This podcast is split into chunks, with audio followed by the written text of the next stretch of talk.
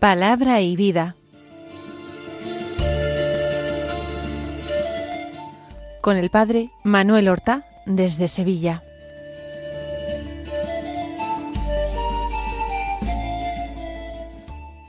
En el nombre del Padre y del Hijo y del Espíritu Santo. Amén. Alabados sean Jesús y María. Muy buenos días, queridos amigos, oyentes de Radio María y seguidores del programa Palabra y Vida. Un programa que realizamos el martes de la quinta semana de la cuaresma, un martes que es 28 de marzo. Como cada día, desde por la mañana, nosotros nos ponemos a la escucha de la palabra de Dios, porque queremos saber qué es lo que nos dice Dios a nosotros hoy, qué es lo que nos pide, qué es lo que nos revela de sí mismo, de su amor. Vamos a escuchar el Evangelio que se proclama en la liturgia de la misa del día. Es de San Juan, capítulo ocho, versículos veintiuno al treinta. Dice así, En aquel tiempo dijo Jesús a los fariseos, Yo me voy y me buscaréis, y moriréis por vuestro pecado. Donde yo voy no podéis venir vosotros. Y los judíos comentaban, ¿será que va a suicidarse? Y por eso dice, donde yo voy no podéis venir vosotros. Y él les dijo, Vosotros sois de aquí abajo, yo soy de allá arriba. Vosotros sois de este mundo, yo no soy de este mundo. Con razón os he dicho que moriréis en vuestros pecados, pues si no creéis que yo soy, moriréis en vuestros pecados. Ellos le decían, ¿quién eres tú? Jesús les contestó, lo que os estoy diciendo desde el principio. Podría decir y condenar muchas cosas en vosotros, pero el que me ha enviado es veraz, y yo comunico al mundo lo que he aprendido de él. Ellos no comprendieron que les hablaba del Padre.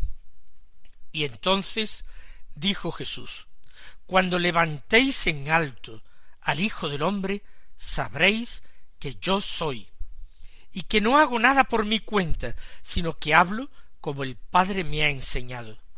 El que me envió está conmigo, no me ha dejado solo, porque yo hago siempre lo que le agrada. Cuando les exponía esto, muchos creyeron en él. Está Jesús hablando con los fariseos, por tanto, en general, con enemigos suyos, porque es cierto que algunos fariseos creyeron en él, como Nicodemo o José de Arimatea, y después de su muerte y resurrección, algunos más, incluso sacerdotes del templo. Sin embargo, la mayoría le fueron hostiles y buscaron su ruina, su perdición, su muerte. Ahora les dice yo me voy y me buscaréis y moriréis por vuestro pecado. Yo me voy quiere decir que él va por el misterio pascual, por su muerte y su resurrección, y por su gloriosa ascensión, va a volver a donde estaba antes, al seno de la eternidad. Eso sí, va a volver unido para siempre, con una unión hipostática a una naturaleza humana. Va a volver humanado al seno de la eternidad. Me voy y me buscaréis. Porque cualquier hombre religioso seguirá buscando a Dios y no hay otro camino para llegar a Dios más que Cristo, y así él lo afirmó, lo enseñó y lo reveló. Me buscaréis, pero me buscaréis seguramente a tientas, a ciegas, y moriréis por vuestro pecado, porque no encontrarán a Cristo, porque se resisten a seguir ese camino del Dios encarnado. Y fuera de Cristo no hay salvación, no hay otro camino para llegar a Dios, no hay otra sangre redentora más que la de Cristo para el perdón de los pecados. la sangre de las víctimas de la antigua alianza, la sangre de los animales ofrecidas en sacrificio, no podía borrar los pecados, la de Cristo sí. Por eso, si no aceptan a Cristo, moriréis por vuestro pecado. Estas son las palabras de Jesús. Yo me voy y me buscaréis, pero moriréis por vuestro pecado. Y ellos no lo entienden. El Señor sigue diciendo, donde yo voy, no podéis venir vosotros, porque Él va al Padre, Él va al seno de la Trinidad. Es un lugar vetado a cualquier hombre que no sea el mismo Jesús, el Cristo, el Señor.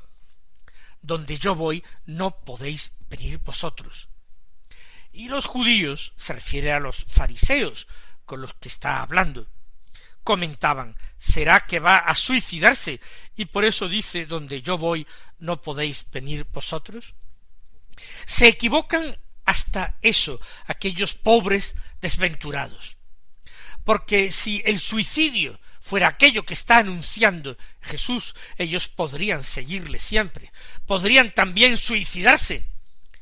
Por tanto, no es eso lo que está Jesús diciendo. Quizás sería el deseo que tienen aquellos enemigos suyos fariseos, que Jesús se suicidara, que desapareciera de este mundo, que les dejara su campo de acción a ellos. ¿Será que va a suicidarse y por eso dice donde yo voy no podéis venir vosotros?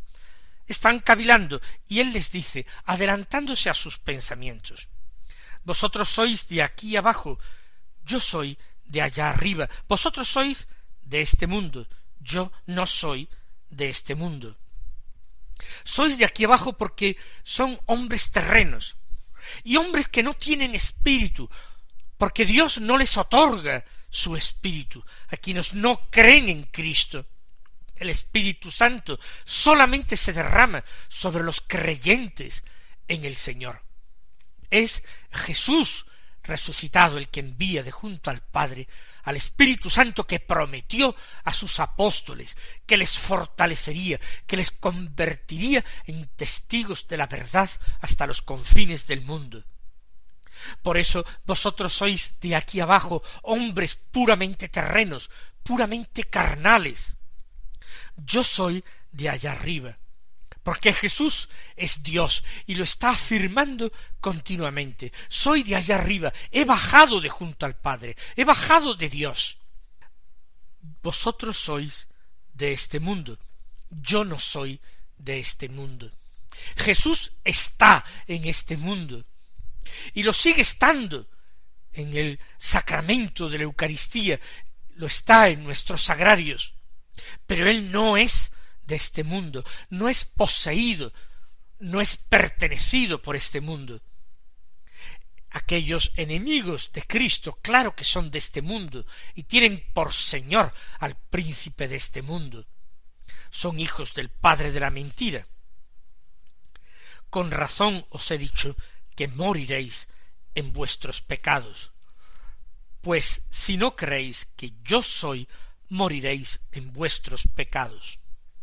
Es decir, Jesús pone la salvación en creer que yo soy. Y si se rechaza creer que Jesús es quien es, yo soy, moriréis en vuestros pecados, porque el hombre no puede darse a sí mismo el perdón de los pecados, ni lo puede alcanzar con ninguna obra meritoria, por grande que sea, con ninguna acción de satisfacción, de reparación, por grande, por importante que a sus ojos parezca. Nosotros no podemos alcanzar con nuestros méritos el perdón de los pecados moriréis, porque si no creéis que yo soy, moriréis en vuestros pecados. ¿Y que yo, qué significa yo soy? Es la afirmación de su divinidad. Dios le había dicho a Moisés para revelar su nombre, yo soy el que soy, quién soy. Vete y dile a los israelitas, yo soy, me envía a vosotros. Yo soy es el santo nombre de Yahvé, que los judíos no pronunciaban bajo ningún concepto, que ni siquiera pronunciaban cuando lo encontraban escrito en la Sagrada Escritura, sino que decían el Altísimo en vez de leer las cuatro letras del nombre de Dios que encontraban. Si no creéis que yo soy, moriréis en vuestros pecados. Si no aceptáis la divinidad del Hijo, del Hijo que se ha encarnado, moriréis en vuestros pecados. No tenéis absolutamente nada para libraros del pecado, ningún argumento, ninguna satisfacción. Ellos le decían ¿quién eres tú? No entendieron que Jesús estaba afirmando claramente su divinidad. No lo entendieron. Pero si lo hubieran entendido, quizás hubiera sido peor. Quizás inmediatamente se hubieran abalanzado contra él para darle muerte, lo hubieran arrastrado a las afueras del templo y de la ciudad para apedrearlo. Que un hombre se proclamara a sí mismo Dios, siendo así que los judíos hostiles a Jesús lo acusaban de ser un embaucador, un embustero. ¿Quién eres tú? le dicen cuando Jesús afirma yo soy. Y Jesús les contesta lo que os estoy diciendo desde el principio. Es exactamente esto, porque Jesús lleva mucho tiempo a través de sus signos y con sus propias palabras afirmando su divinidad y ninguno de ellos es capaz de captarlo, de reconocerlo, de aceptarlo, de creerlo. ¿Quién eres tú? Y no lo saben. Y Jesús lleva años entre ellos, obrando milagros y enseñando con aquellas palabras que los guardias del templo habían dicho que nadie había hablado nunca como ese hombre. Todavía le siguen preguntando ¿Quién eres tú? cuando Jesús lo está proclamando abiertamente en las plazas, lo está gritando en el templo. El que tenga sed, que venga a mí y que beba. Él se está presentando como manantial de aguas vivas. El que tenga sed, que venga a mí y que beba, porque como dice la Escritura, de sus entrañas mararán torrentes de agua viva, y la Escritura lo afirmaba del Mesías no está claro, sobre todo para aquellas personas que estaban versadas en el estudio de la ley y de los profetas. No estaba suficientemente claro. Por eso el Señor dice lo que os estoy diciendo desde el principio.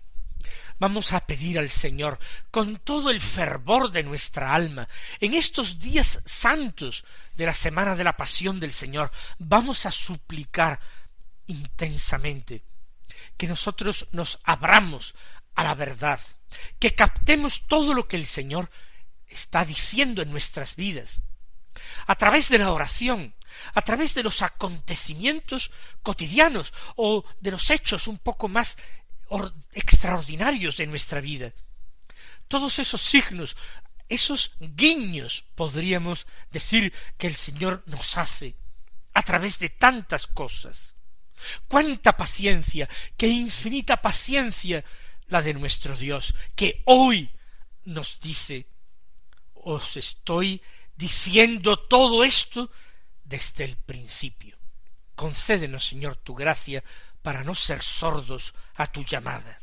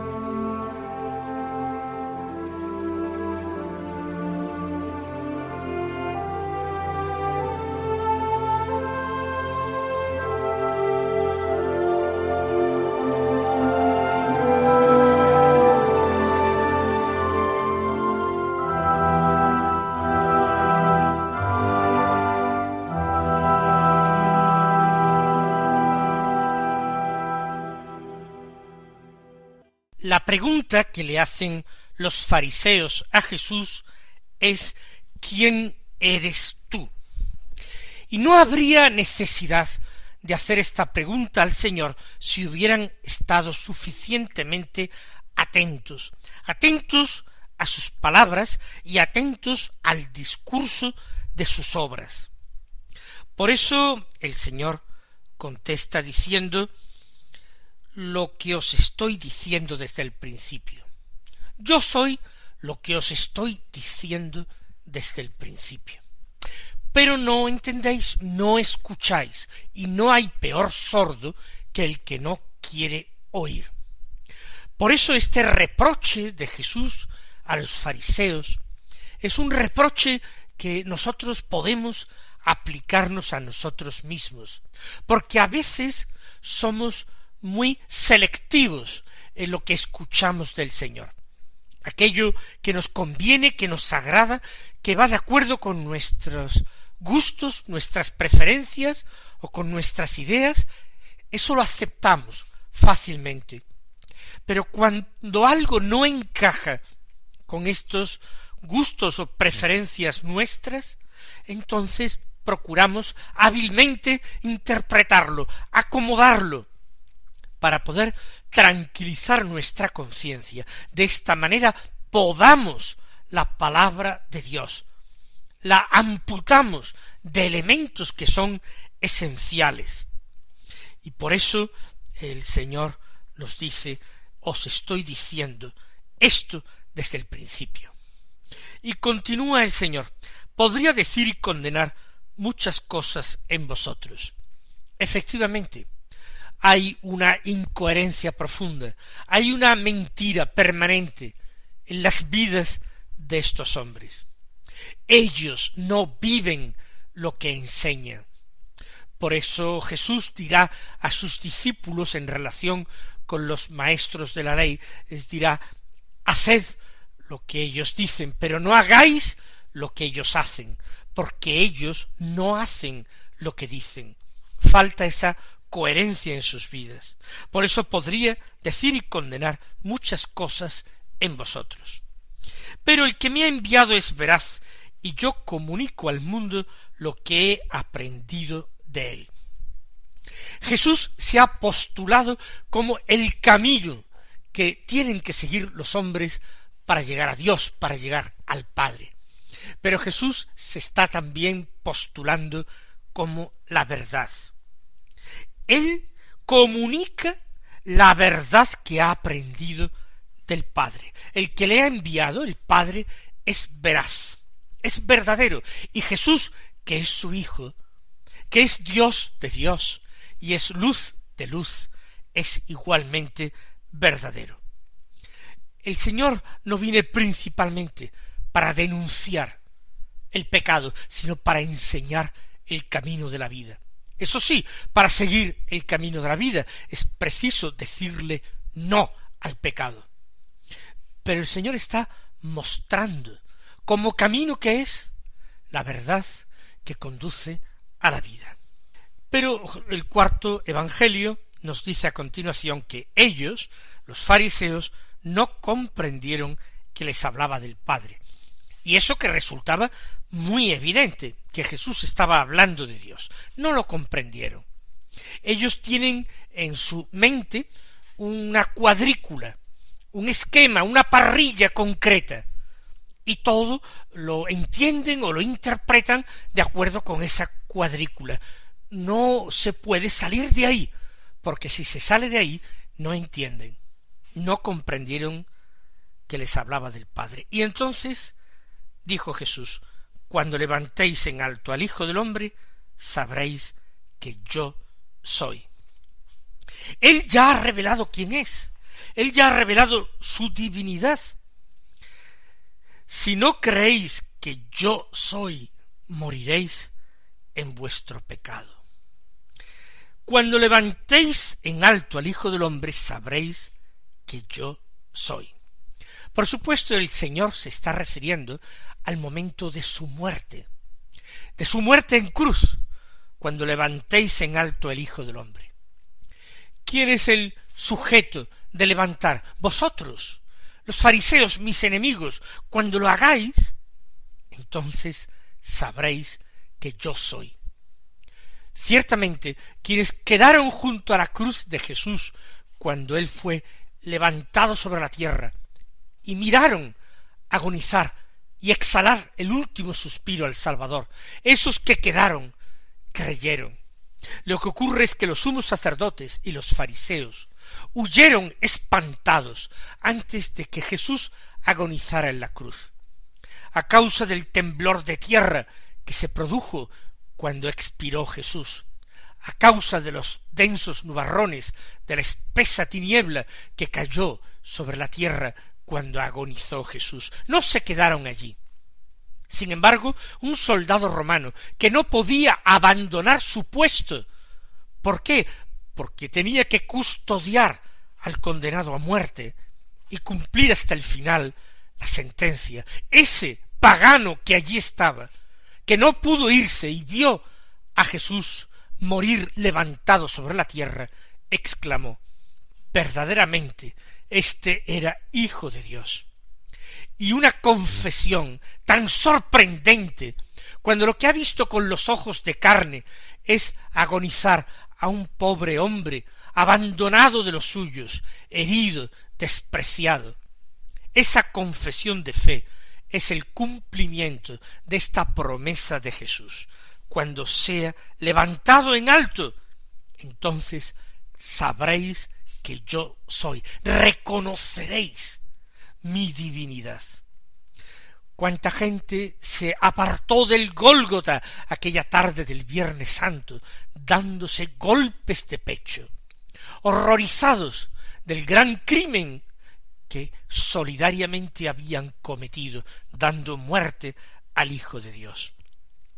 Pero es una promesa que hace Jesús y que consuela a quienes la oyen. Él dará la prueba magnífica de su divinidad, no con prodigios espectaculares, sino con su debilidad y con su muerte. Yo no hago nada por mi cuenta, sino que hablo como el Padre me ha enseñado.